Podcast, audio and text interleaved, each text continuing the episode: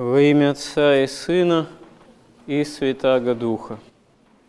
Когда человек еще в Адаме и Еве согрешил нарушением заповедей Божиих, при этом не явил покаяния, желания не разрывать отношения с Богом, жизнеподателем, то то, что называется изгнанием Адама и Евы из рая, явилась такая автономная, самостоятельная, можно сказать, самостная жизнь человека на земле. Но самостоятельная от Бога жизнь оказалась смертной жизнью, тленной, потому что грех, который овладел человеком, он в человеке же прообразовал его смертность, разлучение цельного человеческого существа на душу и тело. Почему Бог и говорит Адаму, что земля еси и в землю отыдиши. Действительно, человек в своем таком плотском, материальном, физическом выражении, телесном, именно что он взят, в общем-то, от Богом созданного же мира, как от земли. И если некоторые толкователи священного писания порой понимали это буквально, что вот человеческое тело, человеческая плоть, вообще в этом смысле человек берется прямо вот из персти земной, как от какой-то даже глины лепится в каком-то смысле.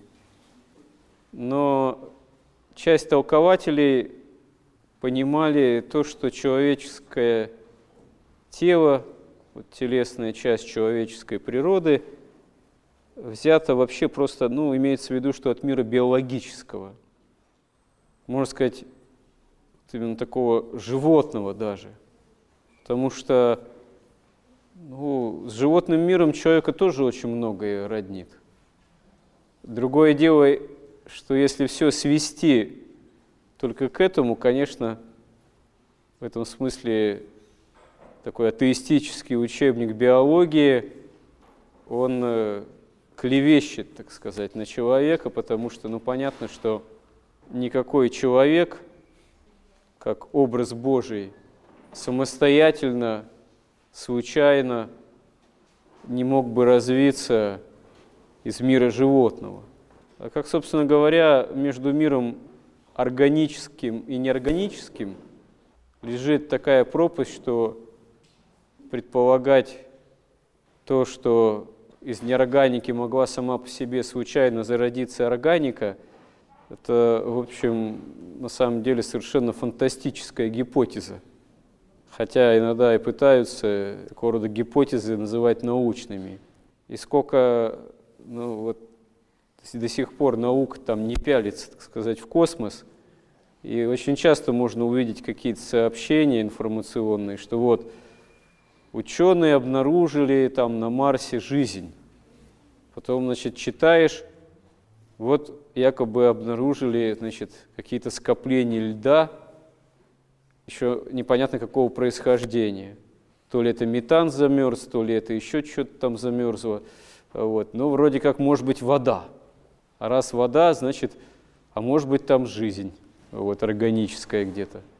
Хотя на самом деле реально, всерьез, э, еще в космическом пространстве настоящую такую вот родственную, ну как бы похожую на что-то земное, органику, там какие-нибудь микробы, там бактерии, какая-то такая органика, когда до сих пор не обнаружена. Несмотря на всю эту, так сказать, огромность окружающих планету Земля пространств. Ну и вот, когда человек, отпав от Бога, стал обустраивать свою жизнь самостоятельно здесь на земле, как не схитрялся он, человек, какие бы вавилонские башни не строил, и как бы в человеке ранее, в том числе, не развивалась его такая какая-то психофизическая мощь, как было до потопа, о чем Библия тоже говорит, что даже были какие-то исполины, видимо, гигантских размеров люди. Но дела их была плоть, то есть это тупиковые какие-то были ветви человечества, которые начали вырождаться именно потому, что плотское в них взяло вообще над духовным. Богу в них не было, как говорится, вообще никакого места для Бога, чтобы хоть что-то духовное в человеке такого рода развивалось. Почему, собственно говоря, и Господь насылает потоп, благословив Ноя, фактически единственную семью на земле с представителями животного мира, вот, строить ковчег, чтобы в этом потопе уцелеть. И вот когда наступает то, что именуется исполнением времен, тогда Бог во Христе, как мы веруем и исповедуем, становится человеком. Потому что в своем таком вот самостоятельном, автономном образе существования человек, он что бы ни творил на земле, самое главное, не в состоянии был победить смерть. Ну и как грех в том числе, полностью в себе. Для этого Бог становится человеком. И вот мы видим в евангельской истории, как ученики, которые окружают Христа, Спасителя, они ведь в большей степени даже вот вопросом-то победы над смертью не задаются всерьез. То есть они об этом как-то Христа Спасителя даже не спрашивают. Да, они исповедуют Его, что Он Сын Бога Живого, что Он истинный Мессия, но они никак не ожидают, что истинного Мессию ожидает крестная смерть Голгофа. Когда Христос им начинает об этом говорить, апостол Петр, к примеру, уже начиная с ним спорить, говорит, да не будет тебе это, Господи, будь милосерд к себе. О чем речь? Ты же царь Израилев, ты должен воцариться, тебе и с тобой должен весь Израиль воцариться. Израиль этого ожидает уже столетия и столетия. Должна правда Божия таким образом восторжествовать. Но здесь и сейчас, вот в земных условиях и не зря же они, ученики Христа, апостолы, все оставили и пошли вот за Ним, за Мессией, за истиной как таковой. Почему же Христос говорит, что Он должен пострадать, быть предан, распят? Совершенно непонятно. И Христос ему говорит, что буквально вот отойди от меня, сатана, потому что ты думаешь не то, что ну, Божие, а то, что земное. И действительно, ученики до определенного момента апостолы, они совершенно понятно естественно подразумевали то, что царение Мессии должно происходить ну, в границах, в мерках, в законах земной истории. Они этого ожидали, и когда вместо воцарения Христа после его входа в Иерусалим – вдруг действительно он оказывается предан, взят под стражу, они все разбегаются. И когда Господь распят и снят с креста и погребен, они прячутся по домам. И для них, видимо, кажется все происшедшее катастрофой – Потому что с точки зрения привычной, земной, рациональной, ну, несмотря на то, что их любимый учитель творил такие чудеса, даже мертвых воскрешал, но он позволил, чтобы его судили и распяли. Он умер на кресте, снят с креста и согласно традиции, завернут в пелены, и похоронен в пещере, как это принято, как в гробе, и камень привален, даже стражу приставили. Все, казалось бы, конец всех мечтаний. Но единственное, что еще некоторые женщины рано утром идут к гробу, потому что тело снимали со креста в попыхах, наступал уже праздник, наступал день субботний, когда никаких действий нельзя было производить. Поэтому быстро погребли, недостаточным образом, как принято, даже тело помазали там, благовонием, миром, поэтому жены мироносицы, они идут к гробу, чтобы довершить этот обряд погребения, но, собственно говоря, на что они надеются, это непонятно, потому что вряд ли стража захотела бы отваливать камень и гроб печатанный открывать. И только вот любовь ко Христу их к этому влечет, каким-то таким нерациональным образом. И вот первыми свидетелями того, что Христос воскрес, оказываются именно жены-мироносицы. Причем, как мы видим в Евангелии, они еще не встречаются со Христом воскресшим, самый вот первый момент. Они просто видят, что гроб-то отверст, камень отвален, тела нет, пелены одни лежат. И Мария Магдалина прибегает к апостолам и говорит, «Э, кто-то взял Господа и не знаем, где он. То есть они даже в первый момент подумали, что тело вот кто-то украл, взял. И э, некоторые из апостолов, как вот мы слышим в евангельском чтении, Петр и Иоанн, тоже первыми идут к гробу и видят, что действительно тела нет. И уже в них, можно сказать, такие вот проблески веры появляются, что действительно Христос воскрес. Но еще вот этот момент они не готовы уразуметь даже из священного писания, из пророчества, они еще это не вполне вот в те минуты все это, как говорится, в уме, в сердце сложить до конца еще не могут. Еще находятся в некотором недоумении, хотя уже вот сердце их готово верить что Господь воскрес, победил смерть. Но и как ангелы, тоже как описывается евангелистов, говорят, являясь на гробе, что, что ищете живого с мертвыми, обращаясь тоже к женам мироносицам. Но, конечно, в дальнейшем в евангельской истории мы читаем, что уже потом Господь прямо воскресший является своим ученикам и прямо до дня своего вознесения неоднократно свидетельствует о своем воскресении в таком личном явлении с душой и телом, новым телом преображенным. Он воскресший Господь. Но вот очень тоже важно, что евангельская история, она в себе содержит свидетельство и о том, как жены мироносицы идут к гробу, и как апостол Петр и Иоанн видят еще только одни пелены лежащие, еще до прямой встречи со Христом воскресшим.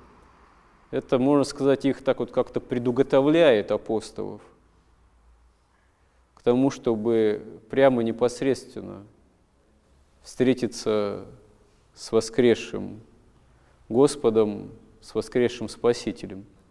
Мы понимаем, что апостолом именно является Господь воскресший, как своим ученикам, как тем, кто его на самом деле любил и любит, как и женам мироносицам, как и в первую очередь своей матери Пресвятой Богородицы. И не является Господь никому из тех, кто в Него не верил, никому из тех, кто явился его э, фактически противником, гонителем, за небольшим исключением.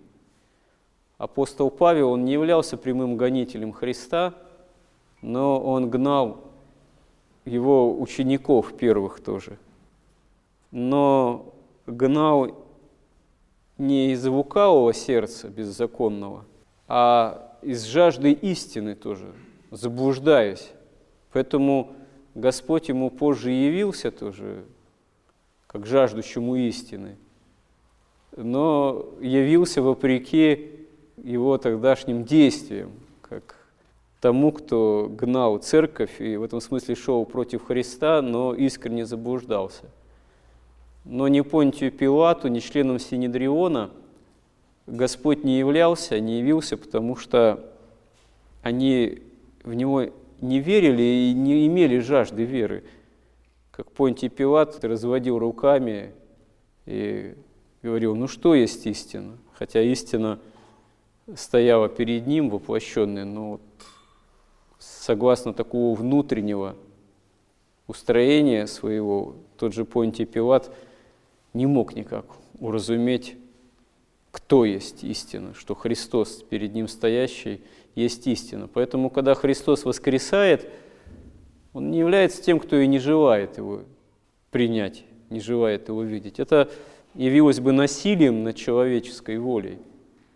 И можно сказать, что во всю историю человечества и последующую христианскую, Господь открывается как победитель смерти и греха, как воскресший, тому, кто ищет с ним общение. И прежде чем человек действительно сможет это воспринять, порой человеку нужно до этого как-то дойти, дозреть, возжаждать истины – но, собственно говоря, ведь вопрос о истине, он не является каким-то вопросом самим по себе закрытым для человека. Человек рождается на этот свет, проживает свою земную жизнь, ведь в осознании того, что он смертен. Да, человек от этого вопроса, всячески изощряясь, пытается как-то отвернуться, не думать, как говорится, о смерти. Но на самом деле ведь это глупо, потому что смерть – это удел любого человека. Каков бы человек ни был, каким бы ни был, бедным, богатым, вот, здоровым до определенного момента или самого рождения больным, талантливым или успешным там по жизни или бесталанным, неуспешным. По отношению к смерти это никакого значения не имеет. Ну, конечно, человек – там богатый, имеющий какую-то власть, он может подольше протянуть, поскольку может услуги медицины оплатить, там печень пересадить там, или еще что-то такое, вот, э, какие-нибудь еще омолаживающие, так сказать, средства дорогостоящие применять. Но все равно, все равно, как говорится, как не пытайся, какие средства не затрачивай, ну, там, ну, десяток максимум другой лет, так сказать, э, еще можно как-то исхитриться. Но все равно же ведь э, любого человека смерть рано или поздно подстерегает. И вот э, как человек не изощрялся бы тоже, какие бы погребальные культуры не были, вот, какие погребальные службы – как бы они тоже не изощрялись, какие бы услуги ни предлагали, сколько бы участки престижные на тех или иных кладбищах не стоили, какие бы монументы бы не возводились памятники, какие там изображения не помещай, какие надписи не делай. Ничего не меняется от этого. Закопали, так сказать, тело, вот, которое уже начинает тлеть, вот. Э, в более дорогом гробе, прочном, менее дорогом, на более престижном участке, на менее престижном, там вообще в общей безымянной могиле, как э, в исторических катаклизмах бывает. Вот. Все, действительно, земля иси, в землю отыдешь, а душа предстала на суд Божий. И искать в этом смысле среди мертвых э, живых бесполезно. Конечно, и кладбище посещать, и помолиться, и за могилой ухаживать – это все долг живущих родственников любви по отношению к почившим ближним. Вот. Но бывает так, что и потом род вот, э, как-то пристает, вырождается, или уже о своих прапрадедах уже не помнит, и по прошествии нескольких десятков лет бывает и могилы уже, вот, и некому ухаживать, и забываются, и зарастают, и сносятся, и сколько людей на земле жило, то есть миллиарды, миллионы, далеко не о всех память-то осталась. И, как говорится, могилы и надгробия не о всех сохранились. То есть и здесь, в общем-то, чита некая, очевидная. Потому что аще не Господь созиждет дом, суе трудятся зиждущие. Поэтому, как вот здесь мы в Евангелии слышим, видят мироносицы и апостолы, что тела в гробе нет, пелены. Но это еще не само явление воскресшего Христа. Это еще только они являются свидетелями того, что вот действительно нет тела в гробе. Бесполезно живого воскресшего искать с мертвыми. А впереди у них непосредственно еще прямая встреча с воскресшим Господом, а потом еще и сошествие Святого Духа, полнота благодати и многие-многие сопутствующие благодати, точнее, вот, труды, которым будет сопутствовать благодать, полнота благодати Божией в проповеди вот, о Христе воскресшем, свидетельстве о Христе воскресшем э, в созидании церкви. И вот так э, человек, ищущий истины, жаждущий истины, изначально сталкивающийся с вопросом, а что есть жизнь, что есть смерть, разрешить этот вопрос может только во Христе – обретая веру в Его воскресение, обретая веру вот в победу над смертью, которая во Христе на самом деле осуществилась. Но вот мало, как говорится, понять то, что действительно смерть во Христе побеждена, имея веру в это, надо еще учиться жить по-христиански, то есть э, ну, на своем уровне, на своем месте постараться стать тоже учеником Христовым, засвидетельствовать это э, своей жизнью. Жизнью, которая, если мы имеем вот, веру во Христа, должна стать преддверием, началом жизни вечной, возможностью вхождения в Царство Небесное. Потому что, как говорит апостол, для меня смерть приобретение. Хочу разрешиться и быть со Христом. То есть э, для христианина жизнь, она не заканчивается смертью. И мало того, для христианина жизнь, она, в общем-то, и не ограничена смертью. Потому что с момента воскресения Христова смерть уже в собственном смысле преодолена и побеждена как э, нечто, что над человечеством тяготело и что человек никак не мог преодолеть. Просто до времени второго пришествия Христова, до времени всеобщего воскресения из мертвых, еще мир, он развивается так, как он начал развиваться после грехопадения Адама и Евы. Можно сказать, по инерции еще. По инерции, потому что уже Христос воскрес, но новые условия бытия, связанные с победой над смертью, они во всеобщих масштабах с момента воскресения Христова не могли быть сразу вот так вот на весь мир распространены, быть, осуществиться, потому что это означало бы принудить каждого человека, все народы к вере во Христа. А Бог желает, чтобы человек добровольно, по свободной воле уверовал в победу над смертью во Христе. И для этого вот даровал даже не одно тысячелетие еще истории этого мира, ну, быть, развиваться Именно потому, что в истории этого мира появилась Церковь Христова как богочеловеческий организм, где, собственно говоря, вот победа над смертью и обретается каждым уверовавшим во Христа. Помоги нам в этом, Господи. Аминь.